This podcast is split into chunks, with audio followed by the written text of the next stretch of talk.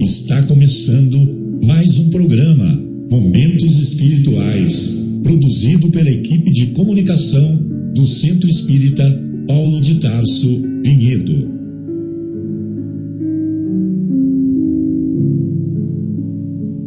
Se guardas contigo o estigma do sofrimento, indagando pela solução dos velhos problemas do ser e da dor, se percebes a nuvem que prenuncia a tormenta e o vórtice traiçoeiro das ondas em que navegas, vem conosco, estudemos a rota de nossa multimilenar romagem no tempo, para sentirmos o calor da flama de nosso próprio espírito a palpitar imorredouro na eternidade e acendendo o lume da esperança, perceberemos juntos em exaltação de alegria que Deus, o Pai de infinita bondade, nos traçou a divina destinação para além das estrelas.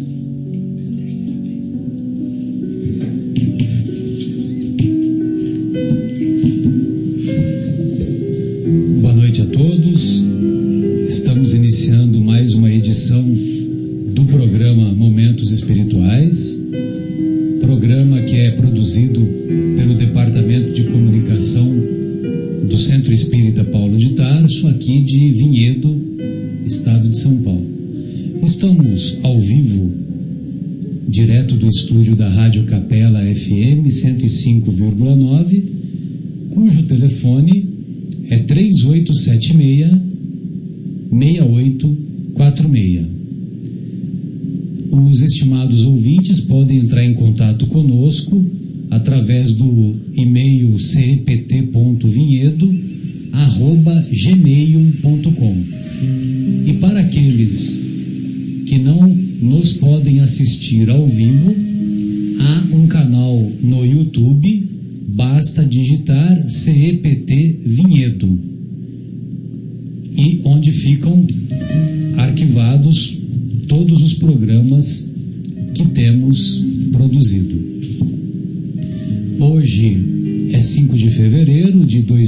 2016, estamos acompanhados do nosso Guilherme e agora, acompanhando, agora recebemos novamente a presença carinhosa do nosso querido Fábio, que há poucos instantes estava encerrando a entrevista com a CNN.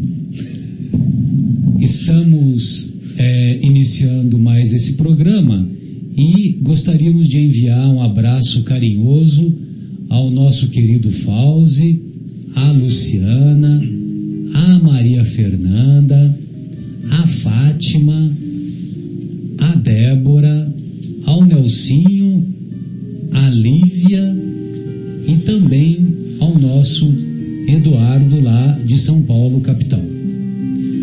Ah, hoje, fizemos uma mudança no roteiro da nossa programação aqui do Paulo de Tarso, aqui do programa Momentos Espirituais, e o nosso programa visa, tem o objetivo de discutir o tema semanal do Evangelho que é discutido nas reuniões de exposição doutrinária lá do Centro Espírita Paulo de Tarso.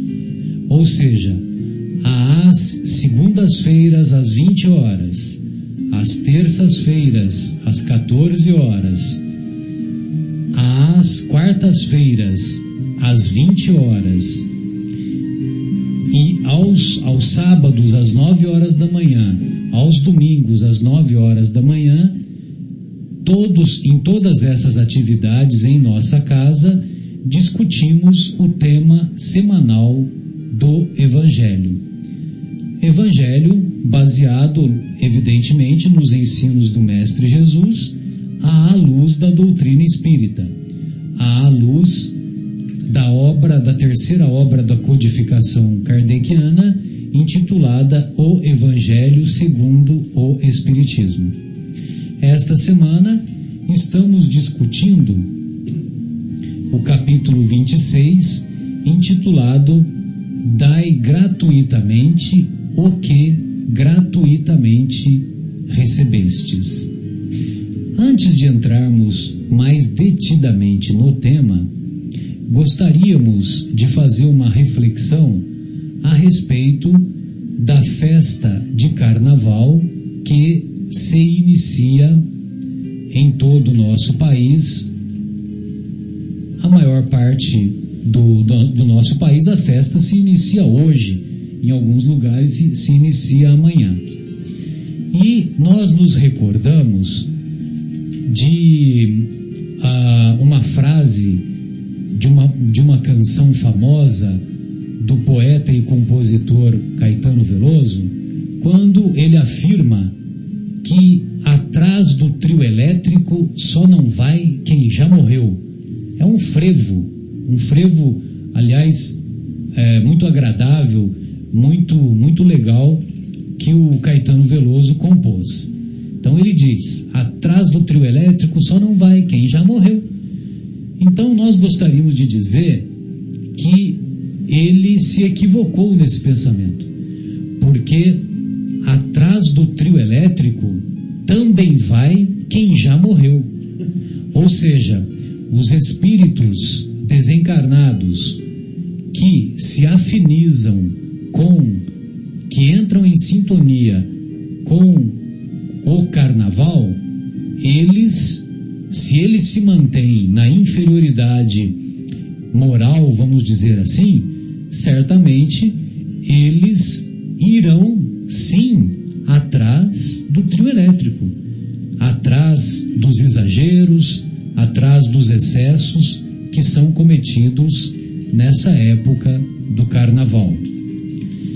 Infelizmente, muitos espíritos ignorantes, muitos espíritos pouco evoluídos, nessa época entram na faixa de sintonia de muitos irmãos encarnados, e esses irmãos encarnados julgam que uma vez por ano, uma vez por ano, ele pode se dar ao luxo de sair da disciplina, de sair do desregramento, ou melhor, do regramento em que ele convive na sua rotina e entregar-se aos excessos os mais variados, entregar-se à bebida, às drogas, entregar-se à gulodice.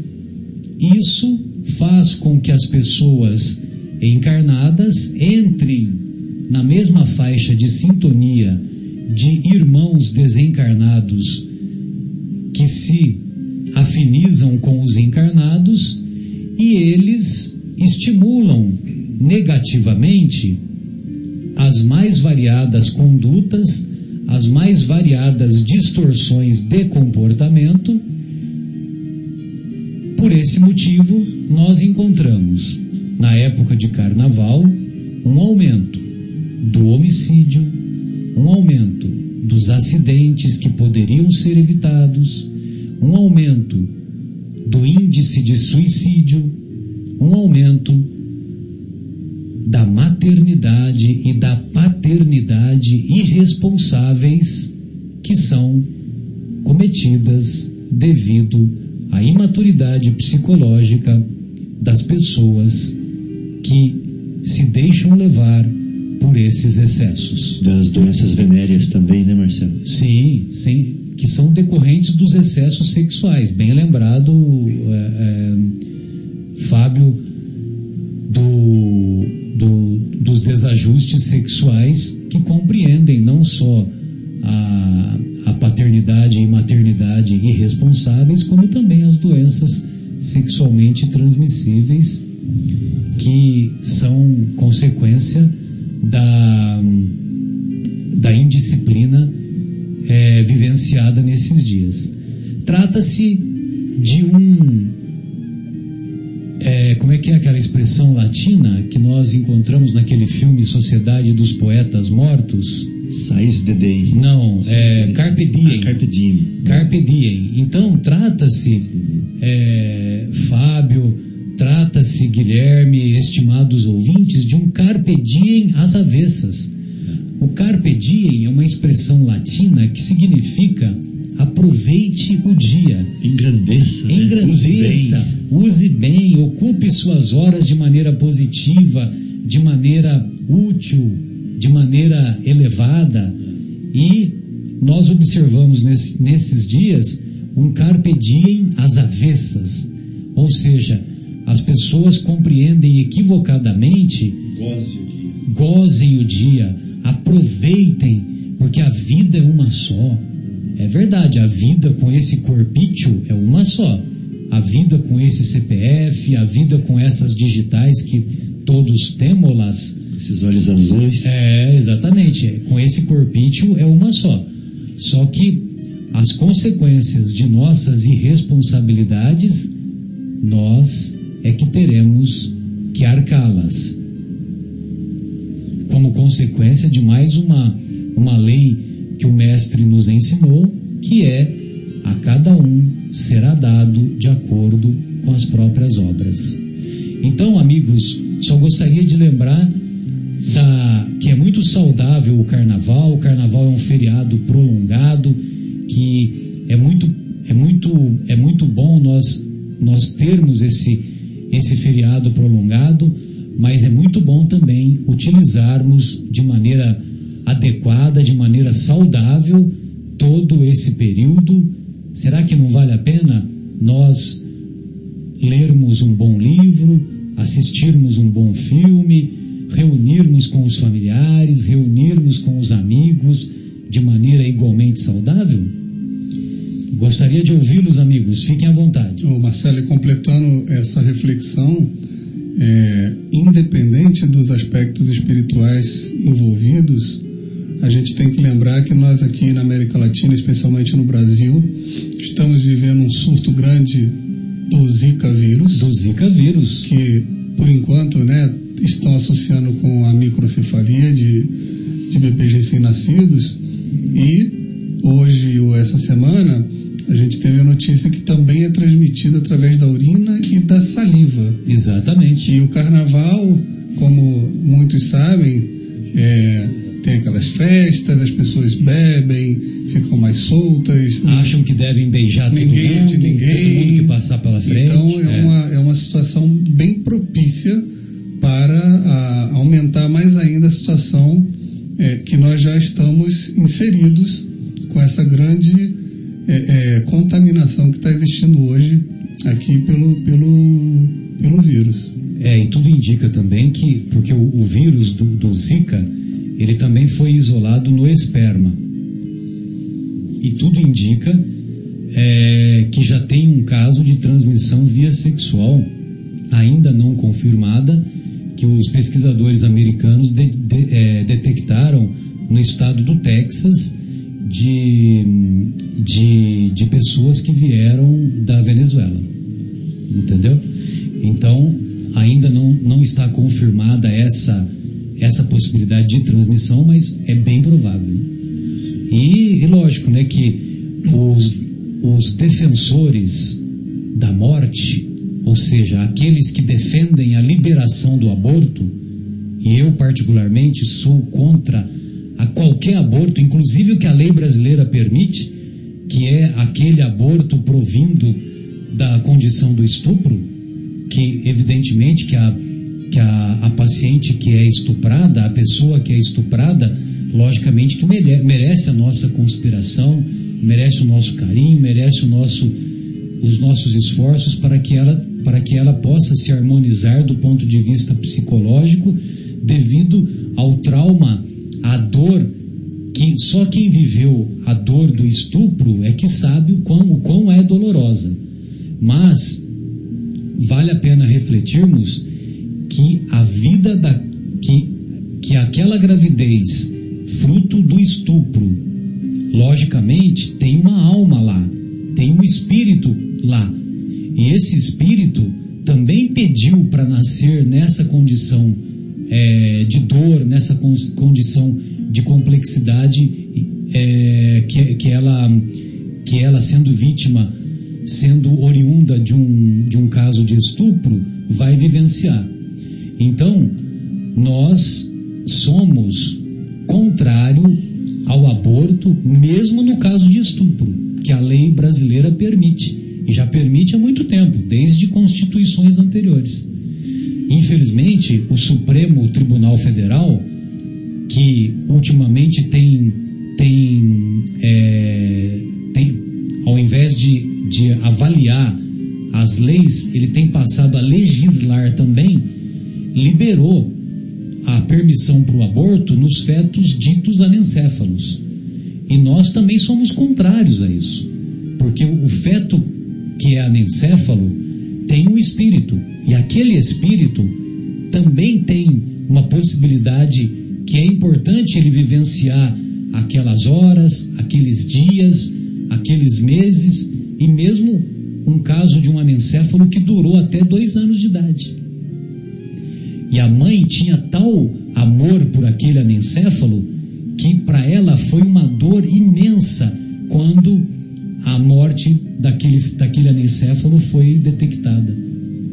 Então, é muito, é muito engraçada a lei brasileira e, e infelizmente nós temos que, que, que ampliar para vários países ditos países ditos desenvolvidos, mesmo lá na Europa, nós sabemos de vários países, Fábio, Guilherme, amigos, que permitem permitem o aborto é, o aborto legal se, se, é, se é detectado o diagnóstico de crianças que vão nascer com síndrome de Down. Né? Então, tem famílias que optam, e a lei permite que faça o aborto. Nós não concordamos de maneira alguma.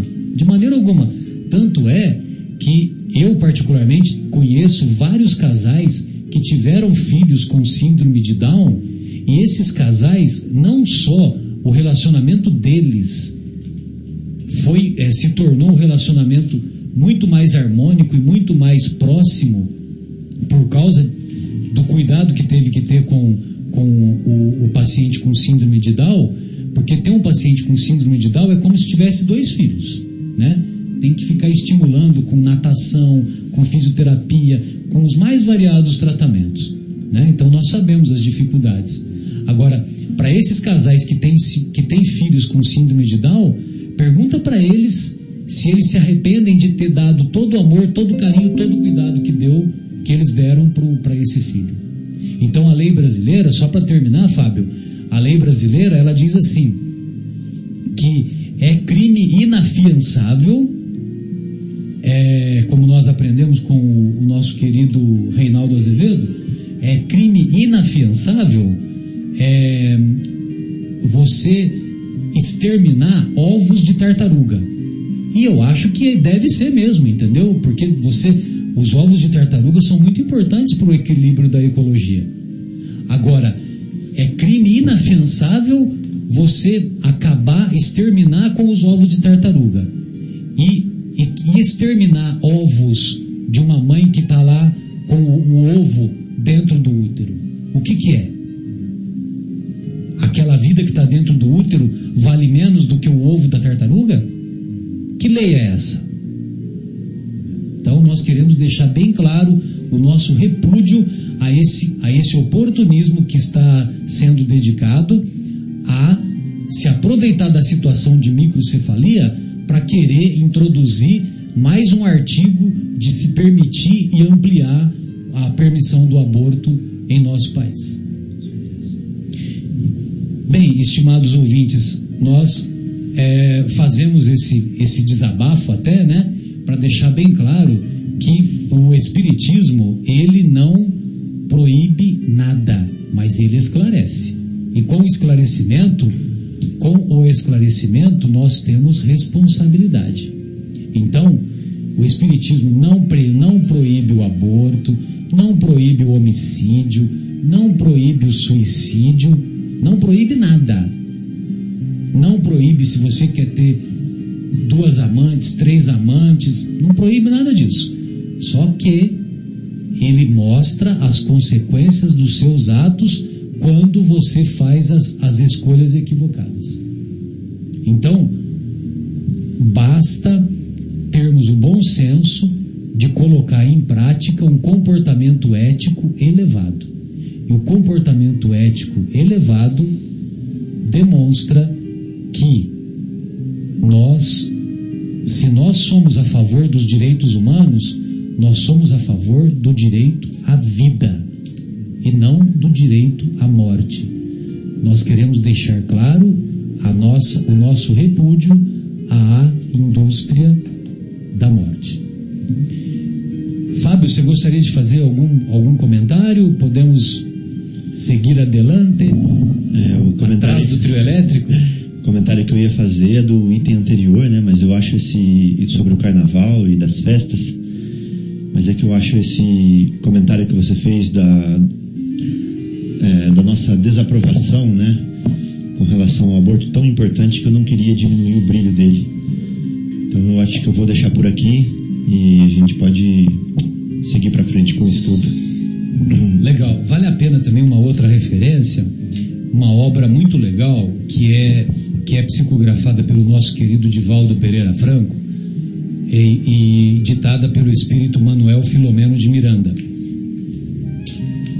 Essa obra, Fábio, Guilherme, amigos, descreve o trabalho da equipe espiritual coordenada pelo benfeitor Bezerra de Menezes na cidade do Rio de Janeiro na época do carnaval. Então, Guilherme, Fábio, amigos, é uma obra sensacional. Você lembra o nome? Nas Fronteiras da Loucura. Ah, Nas Fronteiras A obra intitulada Nas Fronteiras da Loucura. Então, essa obra coloca é, uma riqueza de detalhes do que, do que essa equipe faz para mobilizar recursos, para evitar crimes, evitar suicídios, evitar os, os mais variados, é, as mais variadas consequências dos excessos que cometemos, que é uma coisa assim impressionante. E um dos personagens é o nosso querido, que ele deixa nas entrelinhas, é o nosso querido Noel Rosa. E o Noel Rosa, todos sabemos, viveu vinte e poucos anos, 30 anos aproximadamente, e ele era um sambista. E logicamente que quando ele fazia, ele compunha aqueles sambas lá na década de 20 aproximadamente, e são, eram sambas assim em que demonstrava a pureza de sentimentos da época, né? E, e então, por exemplo, camisa listrada, né? Vestiu uma camisa listrada e saiu por aí, né? Só que quando ele chegou no mundo espiritual, ele detectou que as consequências do comportamento dele, comportamento de boemia, eram consequências nefastas, que foram nefastas para ele. E ele, depois que ele se redimiu, que ele reconstruiu o seu mundo íntimo, ele participava ativamente, auxiliando essa equipe liderada pelo benfeitor Bezerra de Menezes a resgatar almas que que se encontravam em processo de desequilíbrio, sobretudo na época do carnaval. Então é uma obra belíssima, é uma obra que vale a pena ler e vale a pena ler como muitas obras da doutrina com o dicionário do lado, né? Ah. Porque tem muitas palavras que são palavras que não, não, é, não é do nosso do nosso da linguagem coloquial, né? Entendi. É verdade. O, as obras do Divaldo são bastante assim, principalmente as da Joana de Ângeles, né? Exatamente. Muito bem. É, Você quer fazer algum comentário, Fábio? Assim, Fica à vontade. Um comentarinho pequeno, né, que eu acho que é relevante, é o seguinte: lá da cidade onde minha mãe mora, chama Santa Rita do Sapucaí, tem um bloco de carnaval lá que se chama Bloco do Urso. Aliás, é famoso, hein, Fábio? Tem muitas pessoas que, que, que, que se programam para passar o carnaval lá em Santa Rita do Sapucaí. Dezenas e dezenas de milhares de pessoas do Brasil inteiro e se reúnem lá, né, num recinto fechado, onde eu já tive a oportunidade de ver como funciona, onde a cerveja escorre no chão, sabe? Meu É Deus. metabolizada pelo corpo, ela escorre em rios pelo chão. Meu Deus. E a gente vê a embriaguez das pessoas, é, os corações dilacerados, né? E eu fico imaginando o seguinte, que da É mesma comum as pessoas dormirem na, na, nas nas calçadas. né? calçadas, lá, hospital. Só estou perguntando, eu imaginava que era comum, né? É, Mas muito comum. Só para né? confirmar. Muito comum. E as pessoas, elas ficam tão ruins, né, na, na, na noite, que elas passam o dia dormindo, depois se despertam novamente no começo da noite outra vez, vai comer, vai tomar banho, vai não sei o que, para começar de novo a noite outra vez da mesma forma, né? E Parece aqueles zumbis, né? do- É. de alguns filmes aí que o, que o. Guilherme gosta, né? Eu tenho pavor desses filmes, Guilherme? Então, então assim, que, que são os espíritos que você falou, né? Que atrás do trio elétrico vai quem já morreu também, né? É, vai quem já morreu também. Quem são esses espíritos? Somos nós mesmos né, que estamos do lado de lá. E a gente sabe que no plano espiritual é, tem um número maior de espíritos em relação ao plano material, né? É, não vamos entrar em detalhes de proporção, mas temos muito mais espíritos desencarnados que encarnados. E eles habitando o mundo material, o mundo espiritual, que de certa forma é material também, né? É, no seu nível, né? na sua na sua sutileza, mas é material para os espíritos superiores. Esse mundo dos espíritos inferiores é um mundo material para os espíritos superiores. Eles habitam também é, vilas, povoados, cidades, regiões, os espíritos. E quando há uma festa, uma, uma festa de animalidade em um determinado lugar, eles migram para esse lugar também. Da mesma forma que nós, encarnados, migramos. Então nós vamos passar o carnaval lá em Santa Rita de Sapucaí, no Bloco do Urso. Os espíritos fazem a mesma coisa, né? Eles vivem nos, nos convívios sociais deles, nos planos espiritu, no plano espiritual, e migram para um determinado lugar para viver daquela festa, daquele gozo, daquele prazer junto com os encarnados. Então, eu participava da reuni- reunião mediúnica do grupo lá de Munique. Fiquei muitos anos participando lá da reunião. E numa delas, que precedeu a Oktoberfest, o espírito superior que coordenava a reunião falou assim pra gente: Uma caravana negra está se aproximando de Munique. Uma caravana que vem do Ensombreada. é, do planeta inteiro. É, ne- negra ele quer dizer assim de sem luz. Sim, sim. É, uma, exato, ensombrada é melhor. Uma caravana é, que vem do, do planeta inteiro está se congregando e se afunilando aqui para entrar em Munique. E vem como se fosse aqueles carros alegóricos. Olha, olha a descrição dele. Aqueles carros alegóricos funestos, aquelas, aqueles espíritos é, inferiores é, é, como que esvoaçando no meio de uma fumaça ao redor daquele grupo, chegando junto para curtir para curtir a Oktoberfest em Munique. Então, a gente faz esse mesmo, esse paralelo para cá para o carnaval, né? Então, vem espíritos do mundo inteiro, do planeta inteiro, né, para se divertir conosco, né, para se deliciar conosco. Então, nós temos que tomar muito cuidado nessa época com a sintonia, né?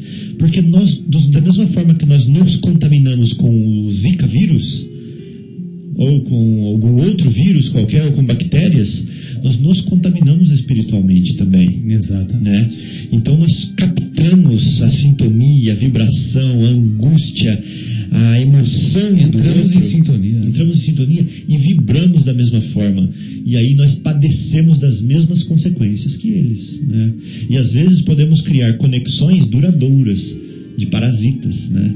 Parasitose espiritual aí, vamos levar para longe isso daí, né? E aí, e aí o trabalho de cura não é tão fácil assim, é um pouco mais complicado. Temos que reverter isso daí entregando flores. né? Exatamente. É, Guilherme, Fábio, vamos fazer uma pausa inicial, uma pausa do musical e em seguida retornaremos, pode ser? Vamos fazer uma pausa musical e depois vamos retornar com o tema do programa, que é Dai gratuitamente. o que recebeste de graça, né, gratuitamente também. Mas já que a gente estava fazendo essa reflexão sobre o carnaval, é importante dizer também que ninguém aqui também está fazendo é, apologia de feriados é, tristes ou, ou sem absolutamente nenhum tipo de alegria ou de reuniões. Isso daí, como o Marcelo falou, a gente não tem nem como é, condenar, são só sugestões, né? mas que todos possam também ter momentos de alegria, se reunir com familiares, se reunir com amigos, né? tentar se proteger um pouco dessas, é, é, dessas energias negativas que a gente sabe que acompanham muitos de nós durante é, essa época do ano. E, então, já que ainda não entramos no, no, no capítulo do Evangelho, vamos fazer essa pausa musical com um sambinha. E é um sambinha gospel, muito legal, por sinal chamado Exalta Cristo. Produzido pela equipe do Departamento de Comunicação do Centro Espírita Paulo de Tarso. Estamos ao vivo do estúdio, da, direto do estúdio da Rádio Capela, FM 105,9, cujo telefone é 3876-6846. O nosso canal no YouTube é CEPT Vinhedo e o nosso e-mail também de contato é cept.vinhedo@gmail.com. Muito bem. É, vamos iniciar então hoje o vamos iniciar então agora o tema do Evangelho da semana, intitulado Dar de graça o que de graça receber, que é do capítulo 26, lá de O Evangelho segundo o Espiritismo. E lá em O Evangelho segundo o Espiritismo, vale a pena recordar que o Evangelho segundo o Espiritismo é uma obra que o Kardec elaborou e ele não se preocupa com os detalhes da vida do Cristo. Se, se Jesus nasceu da Virgem Maria, se, se Jesus é, tinha corpo físico, se não tinha corpo físico, que são questões assim que, que ainda hoje são questões de polêmica nos mais variados círculos esotéricos e não esotéricos. Inclusive tem pessoas que até hoje acham que Jesus nunca existiu, que isso é uma, uma fantasia que a Igreja Católica criou com o objetivo de dominar as massas da época. E logicamente que nós não concordamos nada disso, com nada disso. Nós consideramos que Jesus foi o principal espírito que pisou em nosso planeta. Ele é o único que não reencarnou, ele encarnou, ele só teve uma existência diferente dos demais. João Batista, por exemplo, João Batista era a reencarnação de Elias. João Evangelista era a reencarnação de Isaías e muitos e muitos outros vultos da história. É, Alexandre o Grande, 200 anos depois, reencarnou como Júlio César e assim por diante. Muito bem, só que Jesus, na visão espírita, foi uma pessoa como qualquer um de nós, que teve carne, osso, teve pai, teve mãe, teve uma educação lá na Galileia dos tempos antigos, e ele, quando tinha, quando estava amadurecido o momento da sua divulgação dos seus ensinos, ele é, percorreu os, as mais variadas aldeias da, da antiga Palestina e nos trouxe os ensinos morais. Os ensinos morais, todas as religiões mesmo aqueles que não acreditam em religião alguma, que não acreditam em Deus, se rendem à moral do Cristo. Todos, sem exceção. De modo que os ensinos morais do Cristo é, estimularam com que Kardec elaborasse essa primorosa obra chamada O Evangelho segundo o Espiritismo. E lá no capítulo 26, o Kardec ele pega um comentário que se encontra nas escrituras, né, que, que geralmente são palavras, ensinos ditos pelo mestre, e ele desenvolve. Então, por exemplo, nós vamos encontrar lá, logo no comecinho do capítulo, nós vamos encontrar é, o roteiro que Jesus deu aos seus apóstolos. Então ele diz assim: restituí a saúde aos doentes, ressuscitai os mortos, curai os leprosos, expulsai os demônios, dai gratuitamente o que gratuitamente haveis recebido. E o Kardec comenta: dai gratuitamente o que gratuitamente haveis recebido, diz Jesus a seus discípulos. Com essa recomendação, prescreve que ninguém se faça pagar daquilo por que nada pagou. Ora, o que eles haviam recebido gratuitamente era a faculdade de curar os doentes e de expulsar os demônios, isto é, os maus espíritos. Esse dom Deus lhes dera gratuitamente para alívio dos que sofrem e como meio de propagação da fé.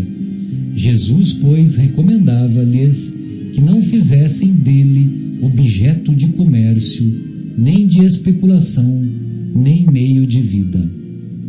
Então, nós vamos observar que quando Jesus recomenda expulsai os demônios, curai os enfermos, é, ressuscitai os mortos, ressuscitai os mortos, os casos de catalepsia eram casos raros, mas devemos entender ressuscitai os mortos como aquelas pessoas, os mortos no sentido do judaísmo, são aqueles que se encontram distantes, afastados de Deus. Então, ressuscitar os mortos tem mais esse sentido, esse sentido espiritual de estender a mão à amiga, àquela pessoa que está deprimida, aquela pessoa que está desencantada com a vida, desgostosa da vida e que perdeu as esperanças. Então, o que Jesus recomenda aos seus apóstolos é isso: é resgatar, estender a mão a essas pessoas que se encontravam desencantadas. Fábio, gostaria de ouvi-lo. Eu acho que é legal a gente ler, é, para quem quiser, Mateus capítulo 10. Dá para entender bem esse contexto aqui. Jesus fala assim. É, exatamente, é no capítulo 10, versículo 8, esse, esse primeiro item que eu esqueci de falar. Uhum. E logo no comecinho, no, no item, no, no versículo 1 do capítulo 10, ele mostra Jesus dando o poder para os discípulos. Então ele fala assim: ele investe os discípulos de poder.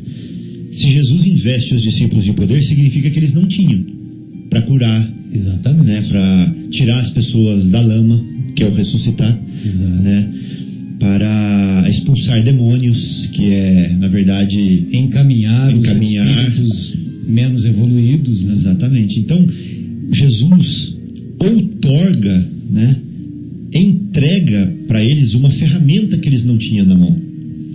Então, nos dias de hoje, nós podemos dizer que se eu não tenho uma capacidade de curar, quando Jesus me outorga isso, ele me dá uma mediunidade de cura.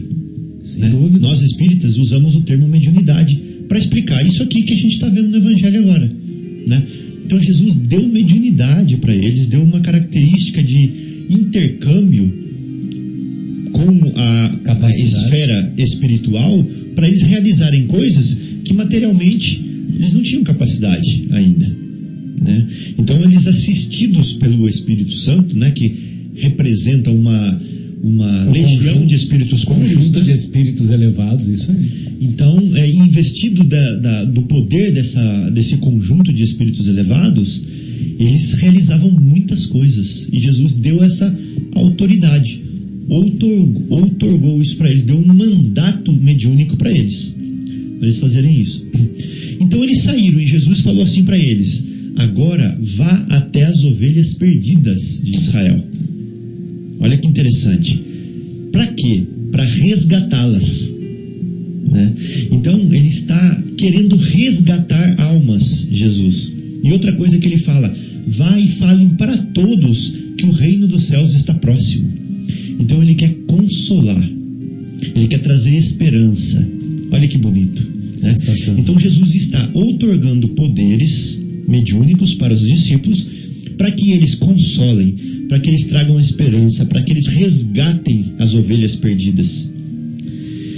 E é, hoje em dia acontece a mesma coisa. Hoje está cheio de médiums por aí, alguns nem sabem que são, mas que estão curando quando eles estão falando, trazendo uma palavra amiga, quando eles estão trazendo uma vibração positiva para o local. Outros já estão dentro do movimento espírita e já têm mais conhecimento, né, porque estudaram o livro dos médiuns e já estão usando a ferramenta com o manual na mão. Exato. Né? Tem uns que estão usando sem manual, tem outros que estão usando com o manual na mão. Né? Então, é, só fazendo um paralelo para os dias de hoje, é a mesma coisa. Né? Então, nós estamos usando recursos o tempo inteiro, é, bem ou mal, recursos que nos, que nos são outorgados, assim como Jesus outorgou esse para eles. Vou dar um exemplo, Marcelo. Muitas pessoas pensam que tudo que elas têm é fruto do esforço delas, né? É até certo ponto muito justo, porque tem pessoas que não se esforçam nada e não tem nada. Exatamente. E tem pessoas que não tinham nada, se esforçam e logram alguma coisa, né? Ou E- muita coisa. E infelizmente, Fábio, tem pessoas que consideram a lei do mínimo esforço. Exatamente. Tem gente que quer Quer- só ficar quer- quer só tirar vantagem. É. Então, o convite que eu faço para as pessoas agora é o seguinte: será que tudo que nós temos é fruto do nosso esforço mesmo? Né?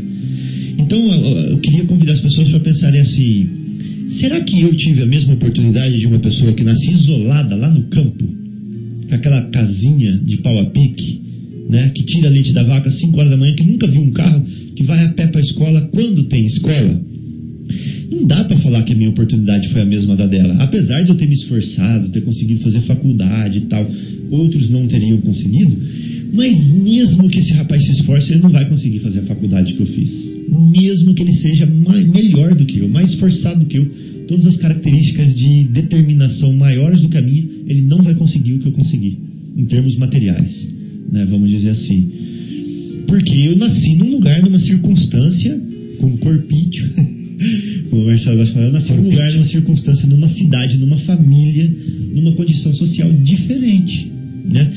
A mesma coisa numa pessoa que nasce lá na Etiópia. Como que eu vou comparar a pessoa que nasce na Etiópia com a pessoa que nasce em Nova York? né? Com todo o acesso que ela tem social. Então, como que eu vou comparar o Brasil com a Somália? E tem vários Brasis. É, porque o Brasil, queira ou não queira, apesar dos problemas do Brasil, do Brasil, ele herdou muita coisa da Europa, Sim. Né? Ele herdou modelos de civilização da Europa, A Casa de Portugal. né?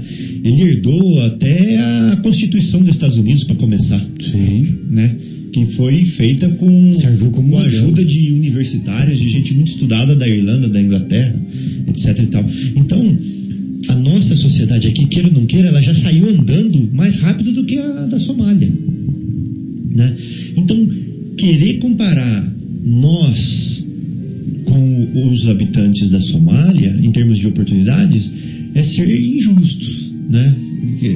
É ser injusto. Querer comparar a população negra, de um modo geral, com a população branca, que saiu da escravidão enquanto os brancos já estavam com terras, né? com heranças, com um montão de coisas, E, e deten- e detentores do poder, né? detentores de poder, é, in- é injusto, né?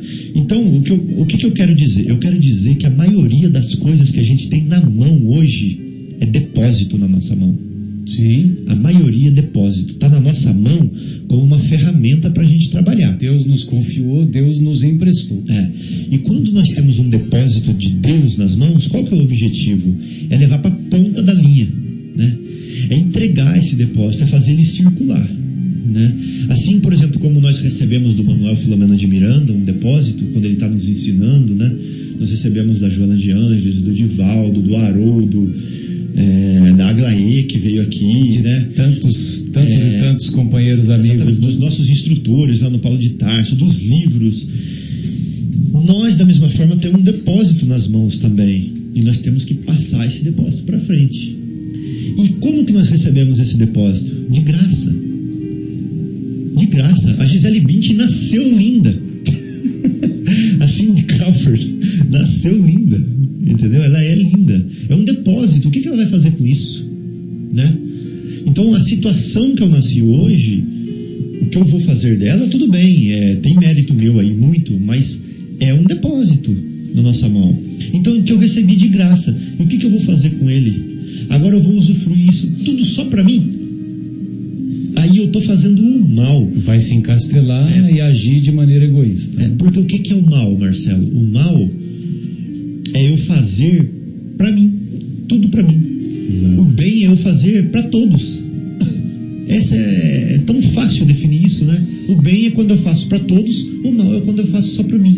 E, Pode falar, e, e tem uma, uma reflexão, né, Fábio, que a Gisele Bündchen, ela veio bonita. E ela, provavelmente, na programação de reencarnação que a gente sabe que existe, ela teve todas essas escolhas ou determinações, né, de vir assim. Da mesma maneira que é, pode ser que essa pessoa que nasceu lá na- na- no meio do sertão, como você estava dizendo, ou então no, no meio do mato, no meio do campo, é, chegue aqui com uma voz belíssima e se torne um cantor de sucesso. Então a gente vem com alguns presentes que Deus nos deu e a reflexão é: não tem nada de errado da pessoa, que a gente está vendo o capítulo 26 fala da gente dar de graça, 26, né? Dar de graça aquilo que a gente recebe de graça. Mas, por exemplo, a Gisele Bündchen ganha muito dinheiro com a beleza dela. E não tem nada de errado com isso. Assim como um cantor não- com uma boa voz que ganhou de presente, também não tem nada de errado de ganhar dinheiro com isso. O que é importante colocar, que está em Lucas 10, 7, é aquilo que diz que digno é o trabalhador do seu salário. Então, você que veio com, veio com um dom, você ter a condição de trabalhar com aquele dom e ganhar o seu sustento, o seu salário, não tem problema nenhum.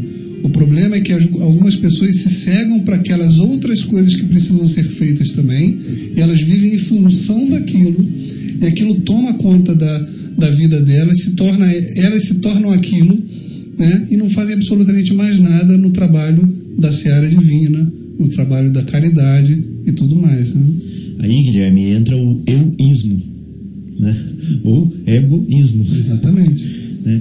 Quando entra o euísmo ou egoísmo, tudo na minha mente, tudo no meu, na minha existência, tudo no meu, no meu pensar, no meu sentir, gira em torno de mim mesmo. Né? Então eu vou ah, eh, usar desse dom, dessa, desse depósito, Desse talento. só- desse talento somente para mim. Né? E eu não vou. eu- eu- esse depósito vai morrer em mim. Né? Vai se encarcerar, vai apodrecer em mim. Né? Com a minha velhice, né? com o túmulo. Né? Vai ficar, vai morrer tudo ali. E veja bem, o Criador, ele é fonte ele é a fonte do amor. Né? E esse amor vai irradiando para as criaturas, passa pelos verbos, né? vamos chamar de verbo, aqueles espíritos co-criadores em plano maior. Né?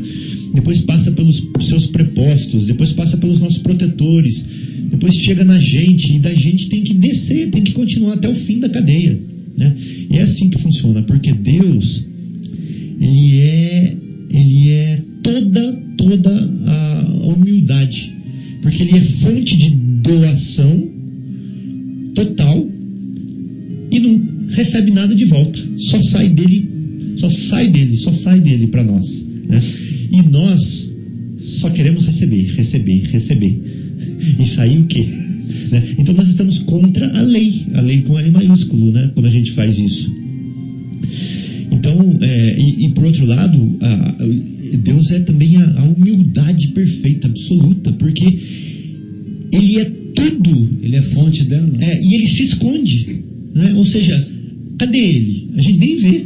Né? Então Ele não está ali falando assim: olha eu aqui, olha eu pegando fogo ali, olha eu ventando ali, né? olha eu Eu mando prender, eu mando soltar. Exatamente. Então ele é, ele é humilde, se esconde. E é a fonte né, dessa humildade, essa coisa toda. E aí chega na gente, a gente é o quê? O contrário. Eu quero aparecer, eu quero mostrar que foi eu que fiz, né? Eu quero receber de volta o que eu fiz. Então, Marcelo, a lei humana, a lei humana é a lei de compensação, de intercâmbio, de troca. Mas a lei divina é de doação. Exato. A lei divina é de doar. E nós. Por isso que o amor ágape é o amor que não espera recompensa. É isso aí. Então nós, querendo ser. É, querendo nos aproximar de Deus, temos que agir cada vez mais como Ele, né? Com mais humildade e com mais. É, qual que é o contrário de orgulho? Caridade. Não, Não, caridade. O contrário de orgulho Exato. é humildade. A humildade. O contrário de, de egoísmo, é a caridade. O contrário de egoísmo, na verdade, é altruísmo, né? Altruísmo. Agora, lógico que a caridade é uma manifestação do altruísmo. Era isso que eu queria chegar. Então, nós temos que incorporar mais altruísmo, mais caridade, né? mais humildade, para convivermos nas- mais próximos na esfera de Deus. Essa que é a ideia. Lembrando que a lei dele é de doar sempre. E parece, né, que esse rapaz que teve aí na terra tal de Cristo era Um muito cidadão? Esse cidadão era bastante inteligente e bastante programado. Parece que ele antes de vir se preparou bem, né? Porque tudo se interliga. Quando a gente ouve a parábola do- dos talentos, por exemplo, né? É bem isso, né? Que é esperado de nós que nós multipliquemos os nossos talentos, né? E eu, eu vi uma reportagem dele que o, o repórter perguntou quem ganhava mais, ele ou a esposa. Aí ele falou que não dá para comparar ele com a esposa. A esposa é muito mais. Nossa, É muito mais. Mas eu estou falando isso não, não assim com o sentido de invejá-los financeiramente. Uhum. Embora, se a qualquer momento eles quiserem o número da minha conta, né, né Guilherme, para fazer um ajutório, né? Só ligar. Não, só estamos brincando. Mas é o seguinte: é, o que eu acho legal é que, é, por exemplo, recentemente ela veio no Brasil e ela participou de um programa de revitalizar rios que, se, que estavam morrendo lá na região onde ela nasceu, Que lindo. lá no, no interior do Rio Grande do Sul, que me, me fugiu o nome da cidade que ela nasceu. E, e aí, o nosso Guilherme vai pesquisar rapidinho aqui. E aí, ela. e- então, o, o, o, esquema é o seguinte: é você plantar árvores nas margens do rio. Uhum. E só o fato de plantar as árvores, isso contribui, né, como diz meu filho, contribui para para a fonte voltar a ser produzida Hum. e ressuscitar, entre aspas, o, o rio. Né? Gisele Bündchen nasceu em Horizontina. Horizontina, Rio Grande do Sul. Não confunda horizontina com verticalina. É, exatamente. E, e aí é muito interessante porque é, você vê, né? Ela, ela tudo bem, eu até, até imagino que ela faça outras outras práticas de, de beneficiar a sociedade e tal que eu não conheço, mas deve fazer. Como também a gente vê muitos artistas, né? E, e eu sempre cito, né? Aqui nas tribunas que eu falo, que eu fico agradavelmente surpreso. Fiquei agradavelmente surpreso quando teve aquele terremoto lá no Haiti e que os, muitos artistas foram às emissoras de televisão é, trabalharem como, como telefonistas, recebendo as ligações das doações. Não sei se vocês se lembram disso. Você lembra disso, Guilherme? E, e era legal, né? Porque o, o telespectador ele ficava motivado de fazer a doação, Uhum. porque quem atenderia o telefone seria um artista que ele, que ele tem admiração tal, né? Então eu vi lá, por exemplo, a Meg Ryan, vi lá outros artistas que eu não, não vou lembrar, e, e eles conseguiram arrecadar é, uma poupuda soma, né, para pelo menos diminuir a dor, Dor o dos sofrimento lá do- dos irmãos lá do Haiti, né? Hum, Muito interessante. E, e é muito comum a gente ver isso, né? Aqui no Brasil, nós sabemos que tem pessoas que agem meritoriamente dessa maneira. Uhum. Entendeu? Talvez não seja muito divulgado, né? Porque tem muitos artistas que eles artistas e pessoas com notoriedade e tal que preferem se esconder E para falar a verdade, é até o correto, né? Mas às vezes valeria a pena eles se exporem e se exporem mais nessas atividades, porque estimulariam mais e mais pessoas a fazer o mesmo. Né? E tem outra coisa também, eu não vou falar que o, que o Brad Pitt ele não rala pra caramba pra manter o corpício dele, né? Pra manter o, a aparência dele. Ele tem que, com certeza, fazer musculação, É, uma dieta. Também fazer lipoaspiração, É. que esses caras fazem Então, também. é, viu? tipo assim, não é. Tá certo que ele ganhou um depósito, mas ele cuida.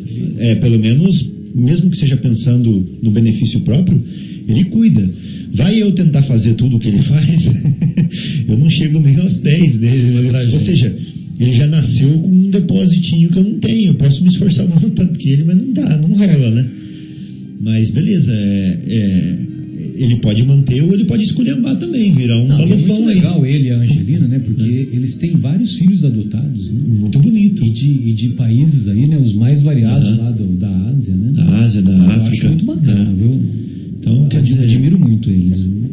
temos aí alguns exemplos, né, pra gente Muito admirar. bom. Guilherme, podemos então fazer a pausa?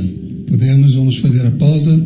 E já que estamos falando de caridade, me vem à cabeça uma, uma música que na verdade é uma oração que fica muito bonita na voz desse cantor, que é o Fagner, que veio com um presente de Deus, que é a voz dele. Retornamos então com o programa Momentos Espirituais, programa que é produzido pela equipe do Departamento de Comunicação do Centro Espírita Paulo de Tarso. Estamos ao vivo aqui, direto do estúdio da Rádio Capela, Rádio Capela 105,9 MHz. O nosso telefone é 3876-6846. A página no YouTube é CEPT Vinhedo e o nosso e-mail é cept.vinhedo@gmail.com. Estamos desenvolvendo, estamos desenvolvendo o capítulo 26 de O Evangelho segundo o Espiritismo, intitulado Dar de graça o que de graça receber que é, evidentemente, um dos, um dos inúmeros ensinamentos do Evangelho do Mestre. Mestre Jesus, que para nós é o governador planetário, para nós é um espírito de altíssima, altíssima, altíssima hierarquia, que veio nos trazer e ensinar e vivenciar leis morais que são válidas para qualquer local, para qualquer tempo, para qualquer situação em que nos encontremos. Então, nós estamos desenvolvendo esse tema e ah, nós vamos entrar um pouquinho no tema relativo à mediunidade, mas antes de entrarmos nesse tema relativo à mediunidade, nós gostaríamos de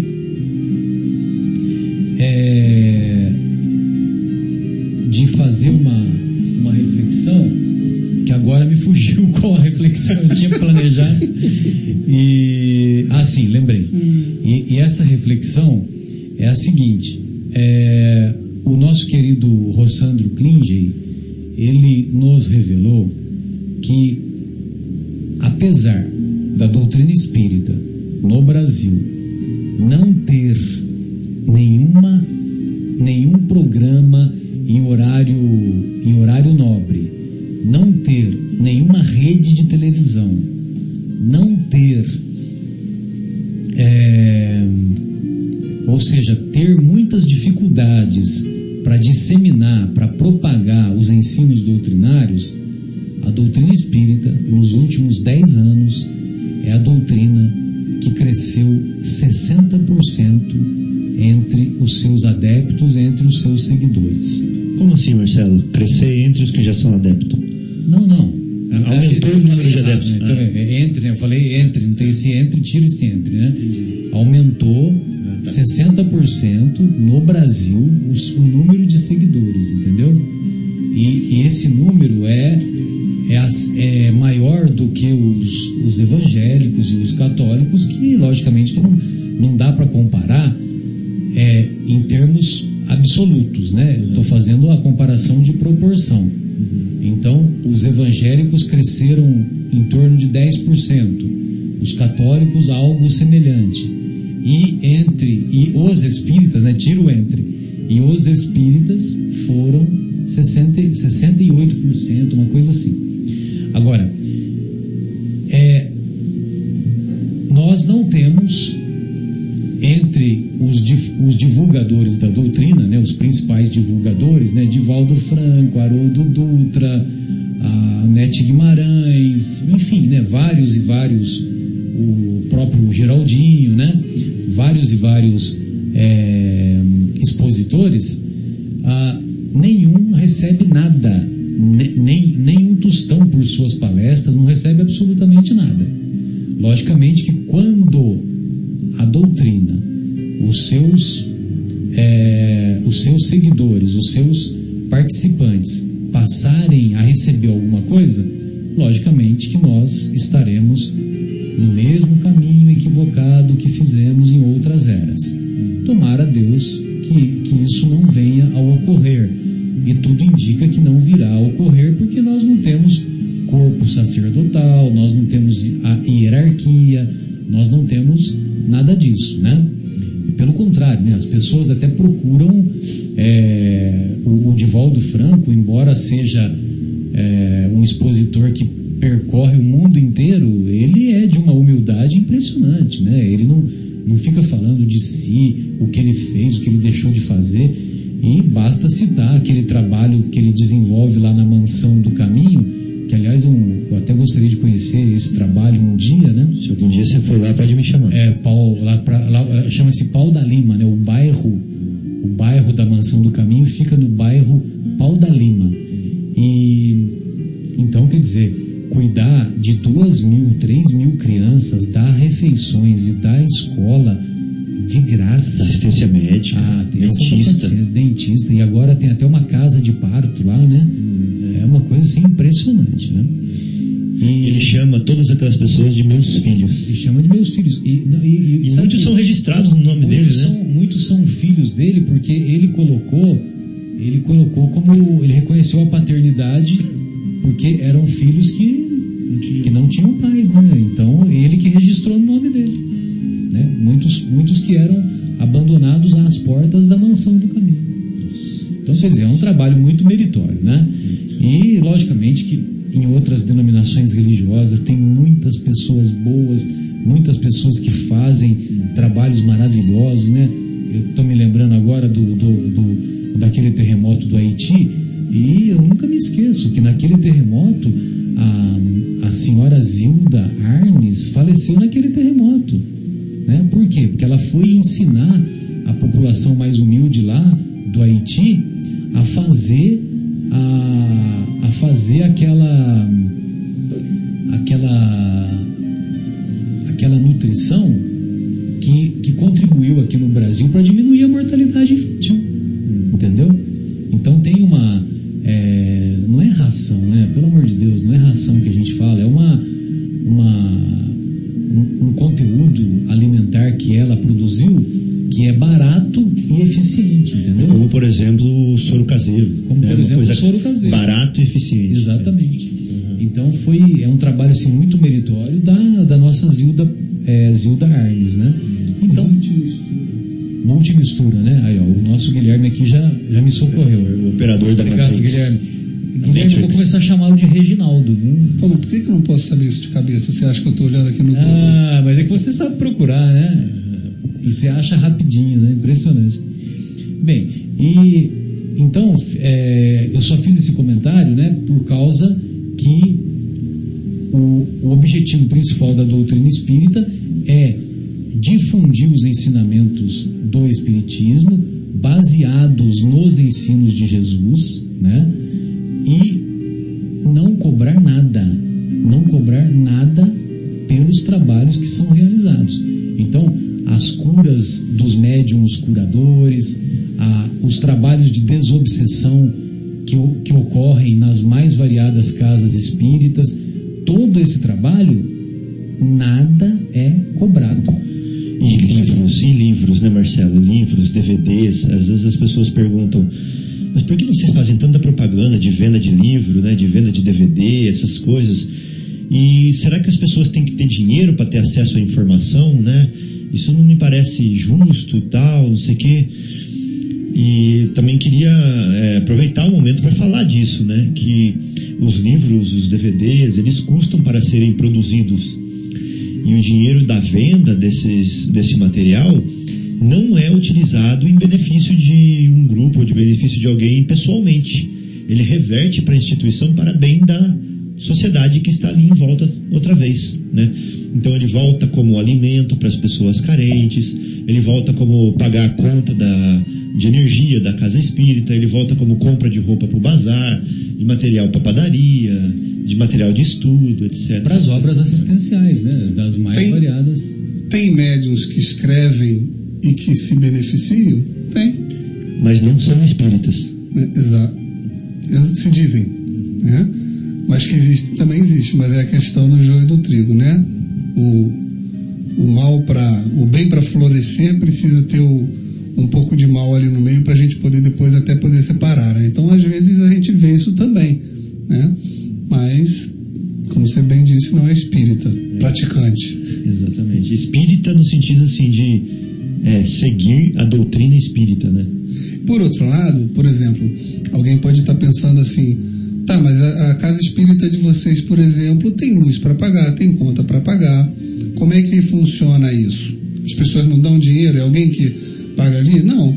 Muitos de nós contribuímos, sim, né? Mas ninguém sabe quem contribui, ninguém sabe quem dá o quê. Dá se quiser e se puder, né?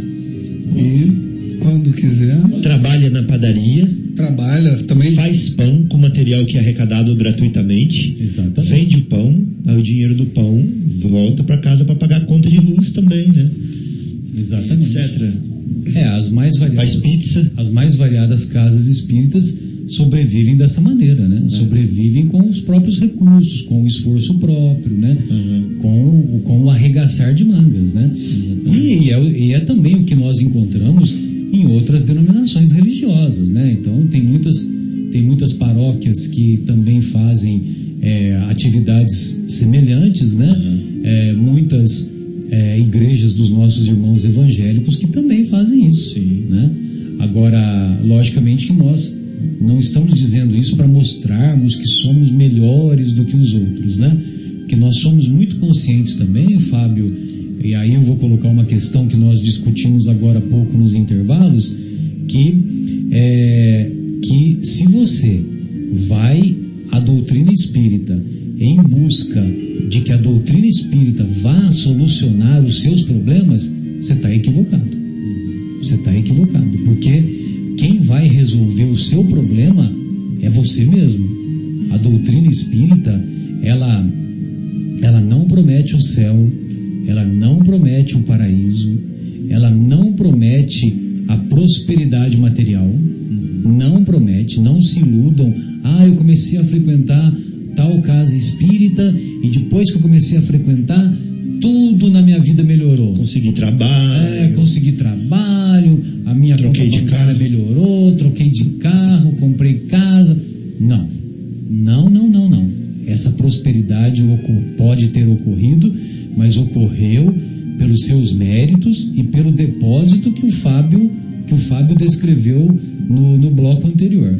Então, é, a doutrina espírita, voltamos a dizer, não promete o céu, não promete o paraíso, não promete a prosperidade e ainda diz que se você não se tornar uma pessoa melhor, o problema, a responsabilidade é sua, é porque você não agiu de maneira correta, né? Porque o que a doutrina faz é dar o conhecimento, fornecer os instrumentos necessários para que você aprenda a se vigiar, a vigiar os seus pensamentos, a vigiar o seu comportamento e através disso tornar-se uma pessoa melhor.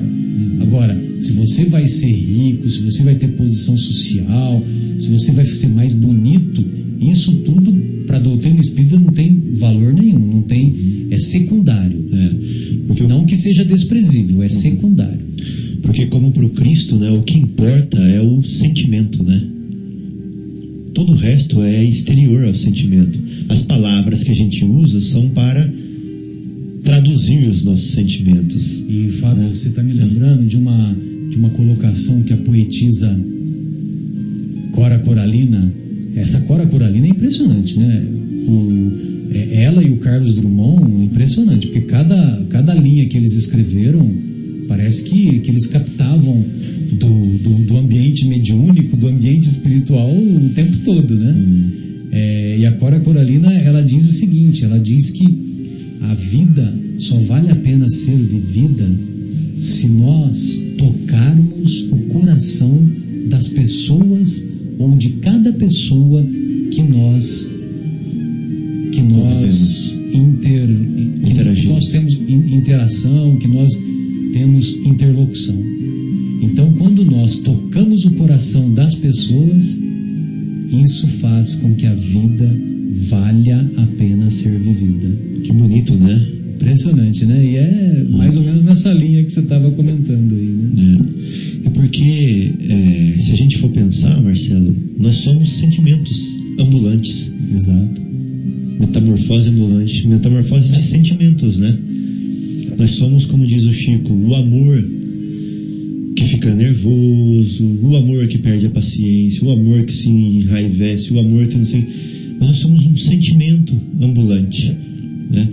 E a doutrina de Jesus era educar esse sentimento, era sublimar, essa é a melhor palavra, Sublimar. esse sentimento. Né? Então, que sentimento que nós somos? Ou que sentimento que nós estamos? Como que nós podemos eh, nos tornarmos mais agradáveis? Como que nós podemos nos tornar mais felizes? Porque quando nós sentimos desagradavelmente, nós obtemos a resposta desagradável do sentimento do nosso próximo, né? Então, quando nós exalamos esse sentimento suave, doce, bonito, nós, é, ao mesmo tempo, absorvemos os sentimentos suaves, doces, bonitos do nosso próximo também. Então, acho que a ideia é essa, é purificar os nossos sentimentos o tempo inteiro. Sem dúvida. Quando uma pessoa chega para você, Marcelo, e fala assim: Não, porque você. é, seu carro é preto, né? Então você trocou a roda faz quanto tempo? O carro é vermelho. É, e o limpador de para-brisa que não sei o quê, mas você vê que o Ford é melhor que o Chevrolet porque saiu mais esse ano, que não sei o quê. Ele começa a falar um monte de coisa Contar as vantagens, né? um monte de coisa intelectual ali, e você fala assim, chega uma hora e você fala assim, meu amigo, onde você quer chegar? Que, que sentimento está te animando nesse momento? Entendeu? Chega uma hora que nós começamos a perceber que tem um sentimento por trás do que as, as pessoas estão falando. Tudo, tudo, se você for ver. Quando a sua mulher chega para você e começa a rodear, rodear, qual que é o sentimento que tem ali atrás? Aonde que ela quer chegar? No carro. Então nós, Qual, qual é o interesse? é, então nós, no nosso dia a dia, é a mesma coisa. Nós somos um sentimento que está pondo instrumento, é, capa, é, alegoria em tudo. Mas na verdade é um sentimento que está ali se manifestando. E é isso que a gente tem que aprender a ver e melhorar. Sem dúvida. Legal. O, Guilherme, eh, nós poderíamos, eu gostaria que você desse o seu testemunho de uma experiência legal que você teve lá visitando o médium João de Deus lá em Goiás, né? E apesar do João de Deus não ser espírita, ele, a informação que nós temos, ele é auxiliado por vários trabalhadores espíritas no seu trabalho, é isso mesmo? É, lá você encontra de tudo. E eu até tinha me arrependido de dizer que eu queria dar o depoimento, mas já que você pediu, eu vou falar um pouquinho. Por que, que eu digo que me arrependi? Porque a gente sabe que o que cura a gente é, além de tudo, é o merecimento e a nossa fé. Né? Vamos ver o sentimento que está dentro do Guilherme agora, Marcelo. Depois você me conta, não estou sabendo qual é ainda. Mas o que eu acho que a gente, quando vai buscar uma cura, claro que algo ali no ambiente onde a gente está indo propicia essa cura, sem dúvida, né? Como, por exemplo, um médium de cura que tem alguma habilidade para fazer isso, mas a gente não acreditando não adianta nada. E mais, a gente não merecendo, ainda que acreditemos, também não vamos receber. Então, quando eu fui para Abadiânia para levar minha minha sogra, para que ela estava com mais dores e tudo mais, é, eu, eu acho assim, todos que puderem ir, vale a pena ir, porque é uma coisa assim de louco, porque ali ele recebe mais de duas mil pessoas por dia, né? E é uma, uma energia que o lugar tem que é muito bonita. As pessoas vão todas de branco, né? E o João de Deus, embora, como você bem falou, ele não seja espírita, ele é, conduz o trabalho acompanhado de várias pessoas de várias denominações religiosas, inclusive muita gente fora de fora do Brasil. É muito difícil, inclusive, você conseguir falar português ali dentro, né? A língua mais falada ali é o, é o alemão e o inglês, porque tem muita gente que vem de fora do Brasil para tentar é, uma cura, cura né? ali no João de Deus. E muita gente que dá depoimento dá a cura alcançada. Por isso que eu digo que me arrependi de dar o meu depoimento, porque assim, como a gente aprende que não se deve cobrar por isso, é, me chamou a atenção que quando você chega lá, você passa pelo João de Deus, todos que vão ali passam por ele, mas ele encaminha você para uma farmácia que fica dentro ali do próprio ambiente da casa e naquela farmácia você compra uma, um remédio fitoterápico aonde os espíritos colocam a, a vibração necessária para sua cura e cada uma das duas mil pessoas que entram ali diariamente gastam 50, 60 reais nesses remédios, que acaba enriquecendo, se convertendo em, em receita para o João de Deus. Não sei se aquilo que ele recebe ele devolve para caridade, realmente eu não sei e, e nem quero julgar. De novo, muita gente relata cura, muita gente vai em busca dele há mais, há mais de 35 anos. Quer dizer, eu acho que um charlatão não dura tanto tempo no mesmo lugar, né? tem isso também. Mas me chamou negativamente a atenção é, disso. Se ele quisesse, acredito eu, pelo pouco que eu conheço, ele podia fazer isso com água. O Sim. remédio que a gente precisa pode ser colocado numa aguinha, num copinho d'água. Né? Como às vezes a gente faz na, depois do passe a pessoa toma água fluidificada. Guilherme, mas será que se daí ele não cobrar, se essa farmácia não existisse, não tivesse esse meio de arrecadação, a mensagem dele ia chegar nos outros países, na Alemanha, na Inglaterra, na Dinamarca, como chega? Será que ele não utiliza isso como meio de divulgação também? Não sei, não sei, não, não acho justo com ele fazer um julgamento. Eu sei que ele ficou muito conhecido depois que um repórter, se não me engano, da BBC, é, foi fazer uma reportagem, fez uma cirurgia espiritual totalmente sem contato físico, e quando ele estava saindo do, do, da casa, que agora me fugiu o nome da casa, do, do local ali, né? Onde, em Abadiane? Em Abadiane, não, é, mas a, a casa tem um nome.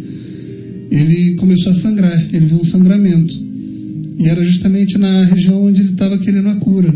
E aquilo chamou muito a atenção dele. E ele foi, acabou indo na Oprah, na que é Oprah? a Oprah Winfrey, aquela, aquela ah. Senhora que tem um programa de entrevistas e tudo tem, mais. Um super, canal de TV, É, né? ela é super bilionária e tudo mais. E ela entrevistou ele, ficou muito é, impressionada, emocionada com aquilo. E ela veio, ao Brasil, veio ao Brasil, foi a Badiânia e foi aí um um alvoroço. Um alvoroço. Então o João, o João de Deus ficou muito conhecido lá fora por causa disso também. Agora, de novo, há vários anos, muitas pessoas vêm do exterior para buscar a cura e voltam curadas. Então, é, eu acho que quando a gente tem é possível que ele, que, que, que de- pela descrição sua, Guilherme, eu- lógico que nós não, não estamos aqui para fazer juízo, nada, né? Mas é possível que, que ele reverta para a sociedade de alguma maneira todo, todo esse dinheiro. aí. Sim, porque olha, E a gente tem que se lembrar também que, que tem um gasto para fazer Claro, isso. não, a casa, olha, os jardins da, daquela, daquele local são assim maravilhosos, sabe? É uma coisa assim. Mas não é muito- igual a casa da Dinda. não é igual a casa da Dinda,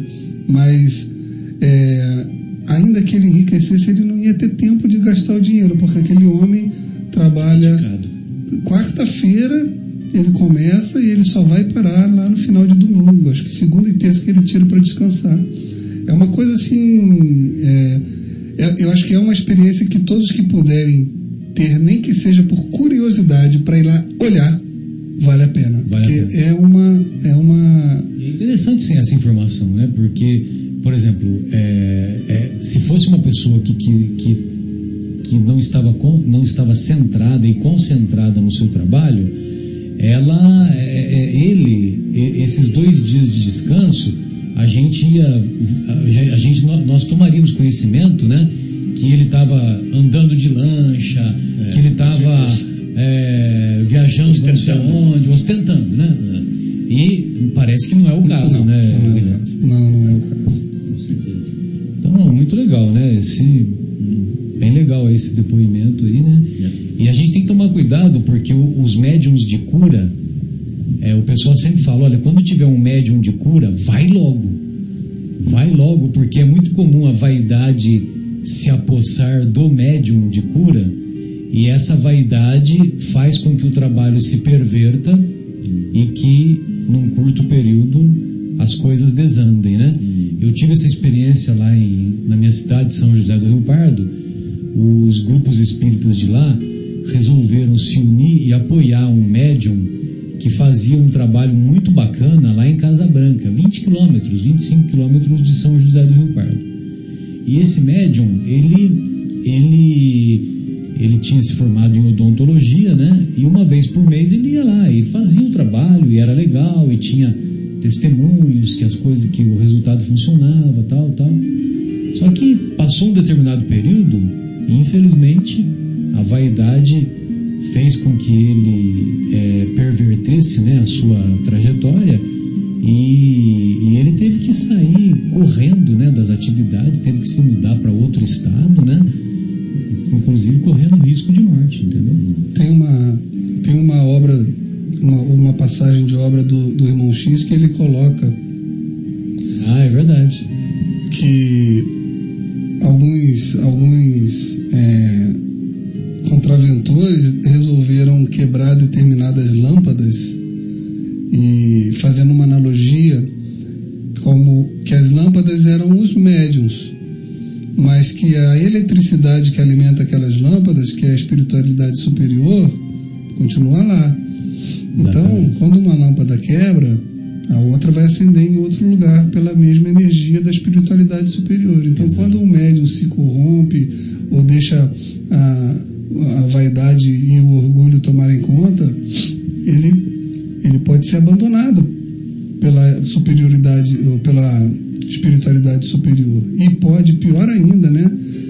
assessorado pela espiritualidade inferior, que Exatamente. pode trazer danos ao trabalho Os dele. né? espíritos ignorantes que vão manipulá-lo de maneira negativa, né? Esse é um ponto importante, né? É o que ele fala aqui no, no- no item 8 Isso, desse capítulo. falar. Mas pode falar. Não, você vai falar, pode falar. Eu, eu- eu vou lê-lo, mas pode falar. Não, eu ia falar que você vai ler que os espíritos superiores, eles repugnam, né? a- o interesse pessoal. Eles repugnam só para ela. Então, com certeza, esse Quando médium os vai estar benfeitores sendo... espirituais percebem isso, eles se afastam, né? Acho que eles se afastam dessas atividades Uhum. e, o, e o médium fica à mercê, né? A porta fica aberta para quem quiser falar no aberta, microfone. Exatamente. Aí, se ele, se ele não tem a, a consciência, se ele não é, não tem um comportamento de honestidade, Hum. esse, esse trabalho vai ser corrompido, né, certamente, e ele vai perder a credibilidade, vai, vai caminhar para. A sedução, vai ser seduzido. Eu não sei se vocês se lembram, vocês se lembram do Edson Cavalcante Queiroz, Não. que por um determinado período, nos anos 80, ele te- passou até na, na televisão, passava, né? na Rede Bandeirantes na época. E, e ele, e ele incorporava o espírito do Dr. Fritz, né? E era uma coisa assim, impressionante, né? Porque era uma coisa assim que eu acho que nem ator, mesmo se ele, mesmo se ele fosse um ator, tivesse é, frequentado as melhores escolas, Hollywood e tal, é, ele não, não, não seria assim tão perfeito, né? Que ele incorporava de tal maneira o espírito que, lógico, que realmente era o, o Dr. Fritz, né? E aí ele começou a se destacar e cura, cura o Huguinho, o Zezinho, o Luizinho, vai fazendo propaganda, vai fazendo propaganda. E, infelizmente, depois de um determinado período, ele se corrompeu. Aí a pessoa, as pessoas pagavam para ele vir de Recife para São Paulo, de Recife para o Rio de Janeiro, né? E não só, não era só as despesas pessoais, pagavam tudo, né? E assim, para privilegiar o atendimento, né? Entendi. Então ele continuava fazendo o trabalho lá em Recife, só que aí depois ele começou a, a vir para. Ah, porque o fulano, empresário tal, tá, tá pedindo pro senhor vir, porque aí o senhor vai receber isso, tal, tal. Entendi. Aí, infelizmente, ele teve uma, uma morte trágica, né? Ele foi assassinado. Lembrando, né, Marcelo, que É, quanto mais, com exceções de missionários, quanto mais ostensiva a mediunidade do médium, não significa nenhum tipo de benefício ou de evolução. Ao contrário, são pessoas que normalmente têm uma dívida muito grande a saldar e vêm é, com esse presente né, que a gente estava falando aqui, justamente para poder dar passos maiores com as pernas que estão ganhando para poder, de uma maneira mais rápida, é, fazer um, um trabalho grande no mundo, no mundo Responsabilidade. espiritual, né, na, na seara da, da caridade, né? sem dúvida. Essa mediunidade chama mediunidade de trabalho, né? É uma oportunidade que a pessoa vem para ela se redimir. É uma mesma coisa de você vir e já nascer ali na horta, né? Pra você trabalhar nos pés de alface mesmo. Então você nascendo com uma mediunidade de trabalho, com certeza você vai se envolver com espíritos. Envolvendo-se com espíritos, você tem dois caminhos. Ou você usa esse depósito que está na sua mão para realmente trabalhar e se envolver com bons espíritos, ou você usa esse depósito que tem na mão para benefício próprio e se envolve com maus espíritos. A essa medi- mediunidade que era de trabalho vira expiação, onde você vai sofrer as consequências negativas desse contato com a espiritualidade inferior, que vai somatizar no seu corpo em dores, em angústias, em enfermidades, em é, problemas sentimentais, né? Então vira uma mediunidade de expiação onde também você vai progredir. Vai pela dor. Pela Né? É, e o, o item 9 aqui que o nosso querido Kardec fala, ele é esclarecedor, né? Então ele fala assim, ó, que a par da questão moral, que envolve os mais variados médiums e os mais variados tipos de mediunidade, apresenta-se uma consideração efetiva não menos importante, que entende com a natureza mesma da faculdade mediúnica. A, medi- a mediunidade séria não pode ser, olha só, a mediunidade séria não pode ser e não o será nunca uma profissão. Não só porque seria desacreditada moralmente e logo assimilada aos ledores da boa sorte, mas também porque um obstáculo material a isso se opõe é que se trata de uma faculdade essencialmente imóvel, fugidia e imutável, com cuja permanência ninguém pode contar.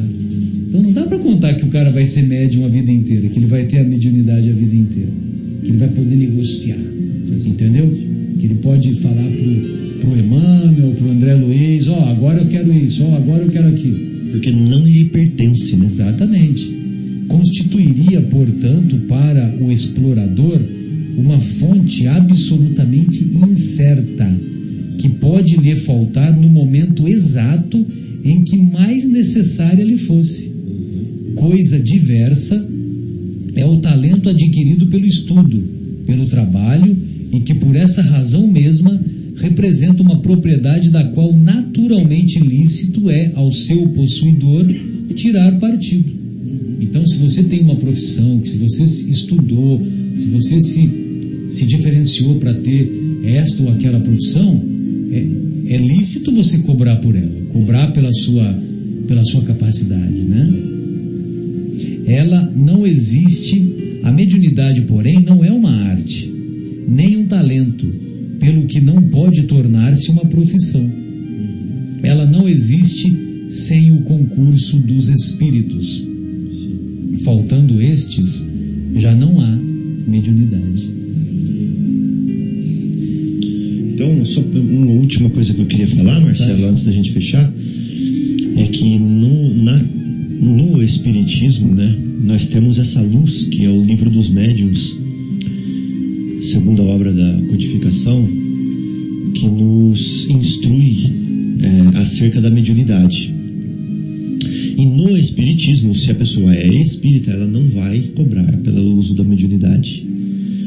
Só que como Jesus está preocupado com o sentimento e não com a atitude, não com o exterior, ela pode, mesmo não cobrando dinheiro pela sua mediunidade, ela está cobrando de Deus, ela está cobrando das pessoas reconhecimento, ela está cobrando posição, ela está cobrando cargo, Tráfico de influência. ela está cobrando, eh, se ela trabalha, por exemplo, no bazar, ela pega uma roupinha para o sobrinho dela, parte e reparte, fica com a melhor parte. Se ela trabalha na direção da casa espírita, ela pode é, usar da agenda para favorecê-la. Né? Então a gente pode querer recompensa, retribuição de outras formas que não seja dinheiro em si. Né? E a gente tem que estar atento para isso, ver o sentimento que está movendo. Né? Então eu quero uma posição de destaque, eu quero que Deus me livre dos sofrimentos, porque eu sou é, instrutor da casa. Né? Eu quero que Deus é, me dê um trabalho bom, porque eu sou dedicado à, causa, ao bem. Né? Então é isso. É, será que eu não estou querendo fazer barganha com Deus também? Então essa é lembrar daquela coisa, né? Que Deus é o doador, né? E que nós queremos barganhar. Esse sentimento que nós temos que buscar dentro de nós para eliminar. Bem, amigos, foi uma honra participar dessa discussão, dessas reflexões, que certamente o nosso desejo é que essas reflexões possam ser úteis para a nossa caminhada evolutiva. E nós nos despedimos certos de que essas reflexões vão nos auxiliar a nos tornarmos pessoas melhores.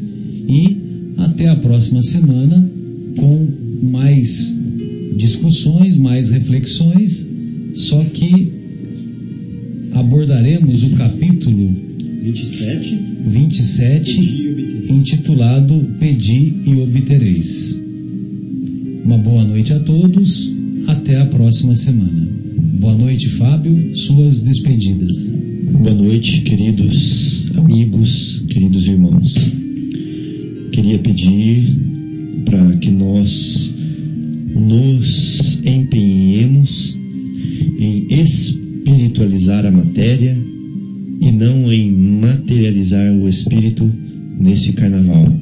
Vamos ajudar a montar a atmosfera fluídica do nosso país para que o nosso país seja mais feliz. Beleza. Boa noite a todos. Guilherme, suas despedidas. Boa noite a todos. Estaremos de volta, como o Marcelo falou, na próxima sexta-feira. Lembrando que agora estamos no novo horário. Em vez de 9h30 às 11h30, começamos às 10 horas. E, não, perdão, de 9 às 11. Começamos agora às 10 horas e vamos até meia-noite. Para aqueles que não conseguirem eh, nos escutar ao vivo, lembramos também que todos os programas gravados ficam em nosso canal do YouTube. Basta procurar por CEPT Vinhedo no YouTube e também pode ser baixado através de um aplicativo chamado Podcasts, que estão disponíveis na, tanto para Android como para, eh, para iOS. iOS. Desculpa, Guilherme, eu sempre esqueço do podcast.